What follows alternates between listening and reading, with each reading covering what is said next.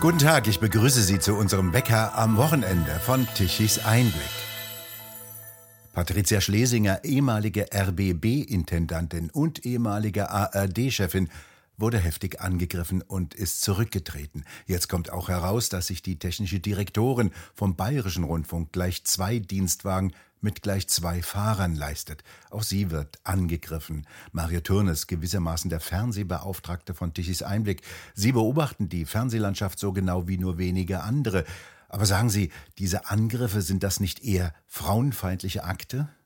Naja, das muss man den Männern von der ARD vorwerfen, dass sie sich noch nicht erwischen haben lassen, um dafür eine äh, gerechte Quote zu sorgen.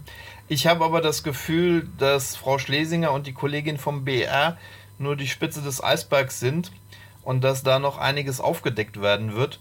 Und ich bin mir ziemlich sicher, dass dann auch Männer dabei sein werden.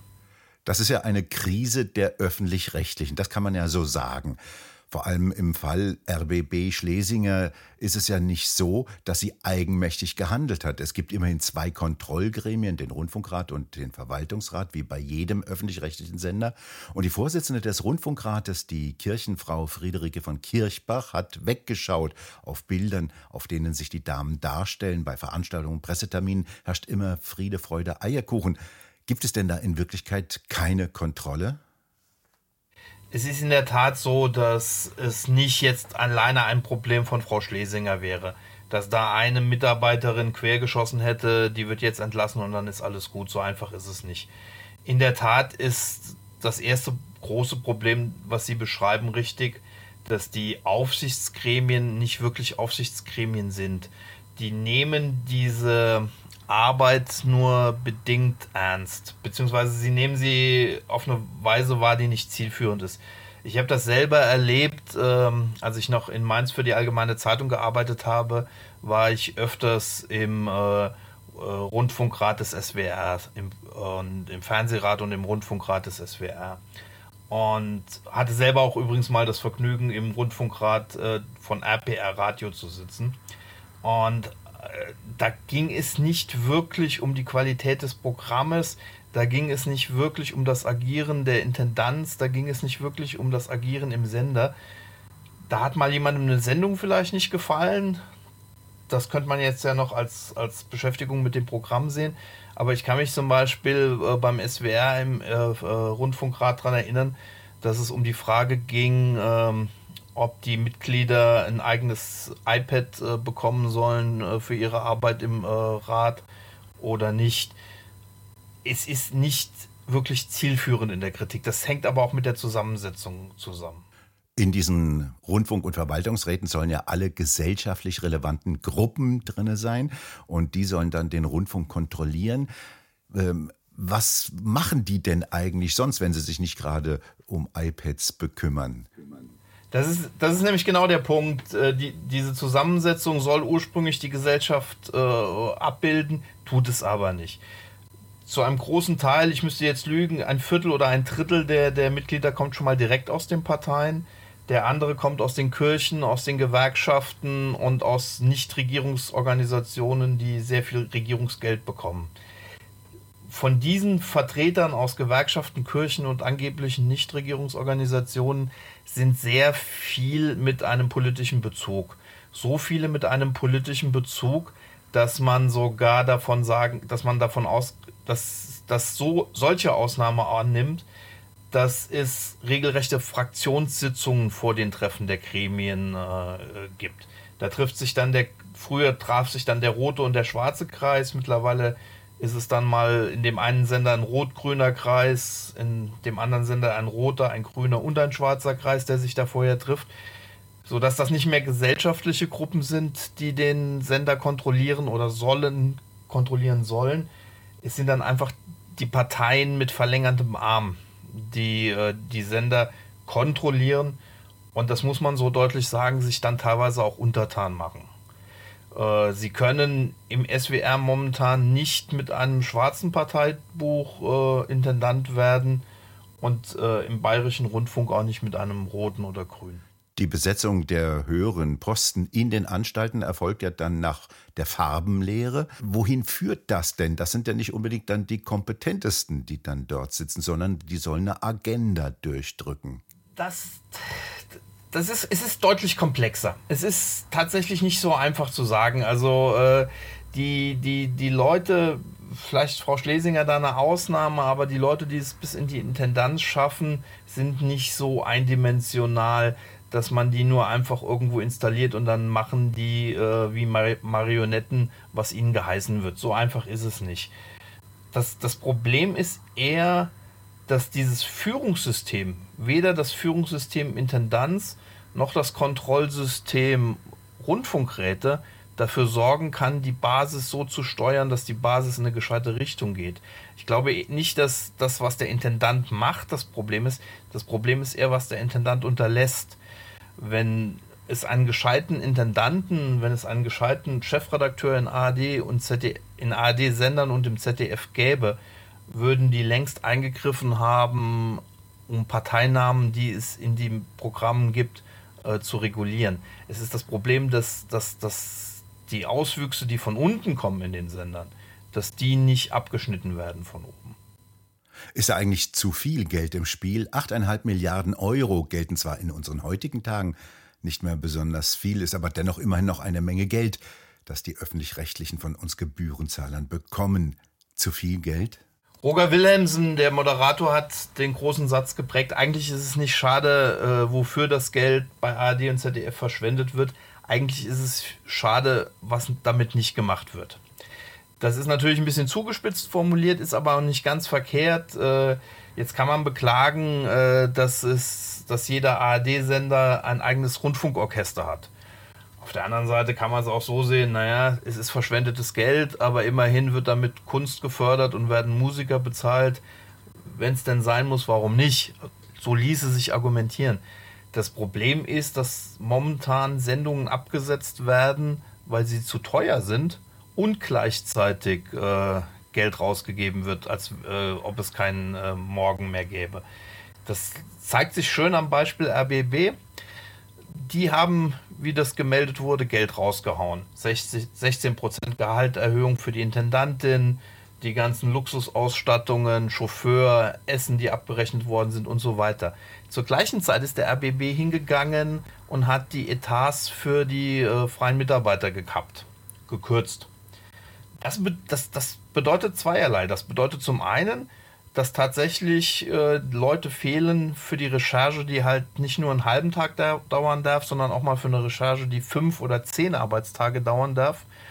Und zum anderen führt das natürlich in der Personalauswahl dazu, dass wenn sie sehr lange freier Mitarbeiter bleiben, sehr wenig als freier Mitarbeiter verdienen und dann gleichzeitig noch eine unsichere Auftragslage haben, dann überlegen sie sich als gut ausgebildeter 20-Jähriger, als gut ausgebildeter 25-Jähriger, gehe ich als solch gut ausgebildeter junger Mensch in Zeiten des Fachkräftemangels gehe ich dann da rein äh, in den öffentlich-rechtlichen Rundfunk oder generell in den Journalismus oder mache ich nicht lieber was, womit ich viel besser Geld verdienen kann? Und wenn Sie Leute verlieren, die sich äh, wegen des schlechten Gelds abschrecken lassen, dann sind Sie in der Elitenauswahl schon mal benachteiligt. Aber es ist ja erstaunlich, denn es gibt ja eine Kommission zur Ermittlung des Finanzbedarfs der öffentlich-rechtlichen, die KEF, die mit schöner Regelmäßigkeit bestätigt, dass die Anstalten mehr Geld benötigen. Das bekommen die denn auch und keiner widerspricht vehement. Ein System, das immer weiter rotiert, das es eigentlich äh, unfähig ist zur Reparatur? Das ist richtig. Das ist das, was wir vorhin auch schon besprochen haben. Äh, was fehlt, ist Führung von oben. Das betrifft, das ist senderintern ein Problem, dass die Intendanzen nicht äh, äh, in die Richtung führen, dass die Sender schlanker und zielgerichteter werden. Das ist aber auch ein Problem der, der Aufsicht. Es ist ein Problem der direkten Aufsicht, äh, Politiker in den Gremien von ARD und ZDF. Und es ist ein Problem äh, der indirekten Aufsicht der Medienpolitik. Weil, und das ist teilweise Personalunion. Äh, Malu Dreyer ist gleichzeitig äh, als rheinland-pfälzische Ministerpräsidentin die Chefin des Verwaltungsrats des ZDFs, ist aber auch eine der wichtigsten Medienpolitikerinnen in Deutschland. Zumindest sollte sie es sein. Nur bei Malu Dreyer ist es so, dass sie sehr gut ist im, in der persönlichen Inszenierung, aber konstruktive Reformen äh, anzustreben, das, das schafft sie eben nicht. Pauschal ist es definitiv so, dass 8,5 Milliarden definitiv genug Geld sind, um das System am Leben zu erhalten und umzubauen. Das Problem ist, man müsste das gründlich machen in, in, in Form einer Reform, indem man sich die Frage stellt, was wollen wir und wie finanzieren wir das. Nur momentan gibt es keine Reform, es gibt Gewurstel. Und wenn man ein Gewurstel macht, in dem eigentlich jeder alles haben will und sich am Ende der Stärkere im Sender durchsetzt, dann reichen sogar 8,5 Milliarden Euro nicht, obwohl Deutschland weltweit das mit Abstand bestfinanzierte TV-System hat. In den Chefetagen herrscht dann ein Hang zur Prunksucht. Dort in den oberen Etagen profitiert man von diesem System Unten vom Fußvolk, also von denjenigen, die arbeiten müssen, kann man das nicht sagen. Dort beklagen sich die Mitarbeiter, dass sie auch nur schwer ihre Telefonrechnungen oder Fahrtkosten erstattet bekommen. Ist das eine Zweiklassengesellschaft in den öffentlich-rechtlichen Anstalten? Es ist sogar eine Dreiklassengesellschaft. Also einerseits ist es völlig richtig, ist die, die oberste Klasse ist die, die, die Führung, die Intendanzen und die Direktionsstellen darunter verdienen Gehälter, die teilweise über dem sind, was ein Bundeskanzler und was äh, Bundesminister verdienen, was völlig äh, überzogen ist. Und zum anderen fehlt es tatsächlich dann am unteren Ende an Etats für freie Mitarbeiter, sowohl was die Höhe der Bezahlung der freien Mitarbeiter betrifft, als auch äh, die Anzahl an freien Mitarbeitern, die bezahlt werden können. Und das ist natürlich das, was dann im Programm fehlt, weil der Intendant stellt sich nicht auf die Straße und macht einen Beitrag, das macht am Ende der unterste Mitarbeiter. Und das ist ein Beispiel dafür, wie Geld verteilt werden könnte. Aber die, die Prunksucht alleine ist nicht das Problem, also zumindest nicht die private Prunksucht. Dass Schlesinger sich äh, Privatpartys im Wert von mehreren tausend Euro abrechnen lässt, ist ein Skandal. Aber fairerweise muss man sagen, die 5000 Euro, die so eine Party kostet, sind es nicht, die ein System mit 8,5 Milliarden Euro umfallen lassen. Die Prunksucht findet auch an anderer Stelle statt. Äh, nahezu alle äh, Sender der ARD haben momentan Bauprojekte laufen, die äh, in die Milliarden gehen, wenn man sie zusammenzählt dann kommen tatsächlich diese, diese Jahresgehälter im höheren sechsstelligen Bereich dazu. Dann kommen aber auch Prunksucht in Sendungen wie der Giovanni Zarella Show äh, dazu, in der alle zwei Minuten das Bühnenbild äh, sich verändert. Und es gibt eine Ausgabenwut bei Sportrechten. Das heißt, an der einen Stelle, an, an Stellen wie diesen, teure Bauten, Bezahlung von, von der Chefredaktion, äh, Sportrechte, äh, teure Samstagabendshows, wird das Geld ausgegeben, was dann vielleicht in der lokalen Berichterstattung fehlt. Auch da ist der RBB ein gutes Beispiel dafür. Der äh, RBB hat ein Programmfenster von 17 bis, bis 20 Uhr, das für lokale Nachrichten vorgesehen ist. Dieses Zeitfenster nutzt der RBB zu 45 Minuten um das Boulevardmagazin Brisant zu wiederholen, das eine Stunde vorher in der ARD gelaufen ist. Da können eine Zeit, die vorgesehen ist, um über Berlin, Schwedt und Brandenburg zu berichten, die wird genutzt, um äh, Prinzessin Weiß der Teufel äh, äh, nochmal abzufeiern, die eine Stunde vorher schon in der ARD gezeigt wurde. Das sind so Verwerfungen. Dass da kein Geld für da ist, was die Leute wirklich interessiert, nämlich was passiert bei mir in Schwedt, was passiert bei mir in Brandenburg, was passiert bei mir in Köpenick vor der Tür. Dafür ist kein Geld da. Und für den Prunkbau, den Schlesinger hochziehen will, ist dann das Geld da. Und das versteht auch zu Recht kein Zuschauer mehr. Besonders fatal ist ja die Abhängigkeit der Anstalten von der Politik, denn die Anstalten sind ja auch Abstellplätze für ausrangiertes Politpersonal, für verdiente Parteimitglieder, die entsorgt und versorgt werden müssen. Und das steigert ja nicht unbedingt die Kompetenz der Anstalten. Es gibt, es gibt da eine Verflechtung, die, die ist unheilvoll. Wobei die Verflechtung in beide Richtungen geht. Es gibt das, was Sie beschrieben haben, die Politik, die zugreift auf äh, äh, die Fernsehsender. In äh, Rheinland-Pfalz war die Regierungssprecherin, die selbst vom SWR kam, immer mal auch im Vier-Augen-Gespräch stolz drauf, äh, welche Möglichkeiten zur Intervention sie beim SWR hat. Das gibt es. tatsächlich, aber es gibt auch den umgekehrten Weg. Äh, der öffentlich-rechtliche Rundfunk baut mittlerweile ein von unten kommendes rot-grünes Weltbild auf, gegen das sich selbst Spitzenvertreter von Parteien wie der CDU und der FDP, ein Herr Merz oder ein Herr Lindner, nicht mehr trauen an, anzugehen. Mittlerweile stecken Lindner und Merz eigene politische Positionen zurück, weil sie damit der, der, der Linie, die, die von einem Sendersystem mit 8,5 Milliarden Euro im Rücken äh, gebracht wird, nicht mehr ankommen. Also es ist eine Wechselwirkung. Es ist die Politik, die, die auf den Rundfunk zugreift. Es ist aber auch der Rundfunk, der die Politik unter Druck setzt. Und am Ende des Tages ist das alles nicht mehr zielgerichtet gesellschaftlich. Die Gesellschaft hat an dem, was zwischen Politik und ARD und ZDF passiert, keinen Nutzen mehr, sondern es geht da nur noch um die Eigeninteressen einerseits der Politik und andererseits der ARD und ZDF-Mitarbeiter. Ja, was sollen wir also tun mit einem solchen öffentlich-rechtlichen Moloch? Ein Vorbild Frankreich? Dort soll die Rundfunkgebühr abgeschafft werden. Aber eigentlich ist das ja kein Grund zum Jubeln, denn jetzt soll der Staat den Rundfunk direkt bezahlen. Prinzipiell hat sich dort also nichts geändert.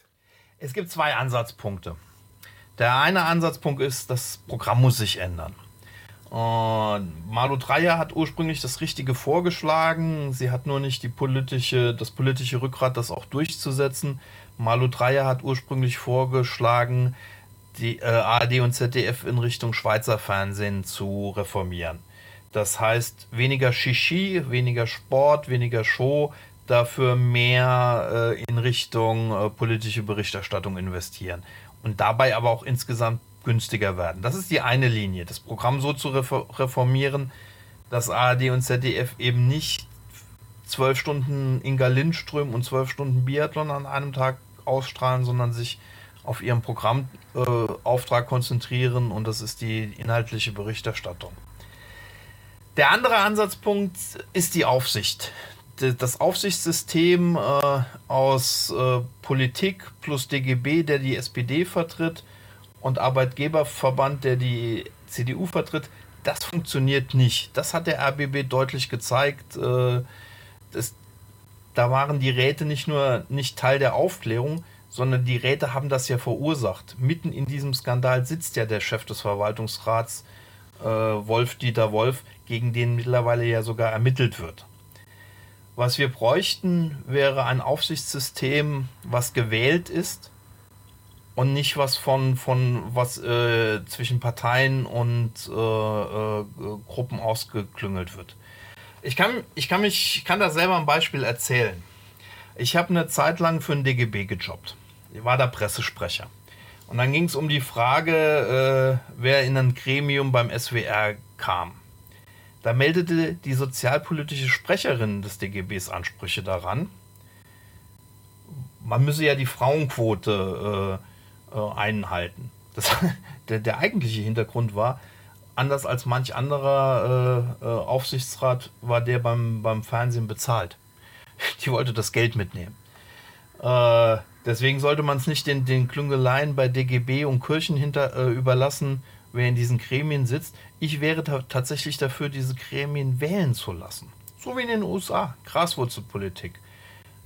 Man kann Bürgerlisten aufstellen, die können äh, auch eine Agenda vorgeben, äh, welche Schwerpunkte sie in den jeweiligen Sendern sehen wollen, die besetzt werden sollen.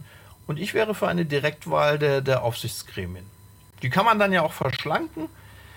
Ein kleiner Fernsehrat, der wirklich was bewegt, wäre deutlich besser als ein riesengroßer Fernsehrat, der in Wirklichkeit nur noch mal eine zweite Versorgungsstation für Kirchen- und DGB-Funktionäre ist.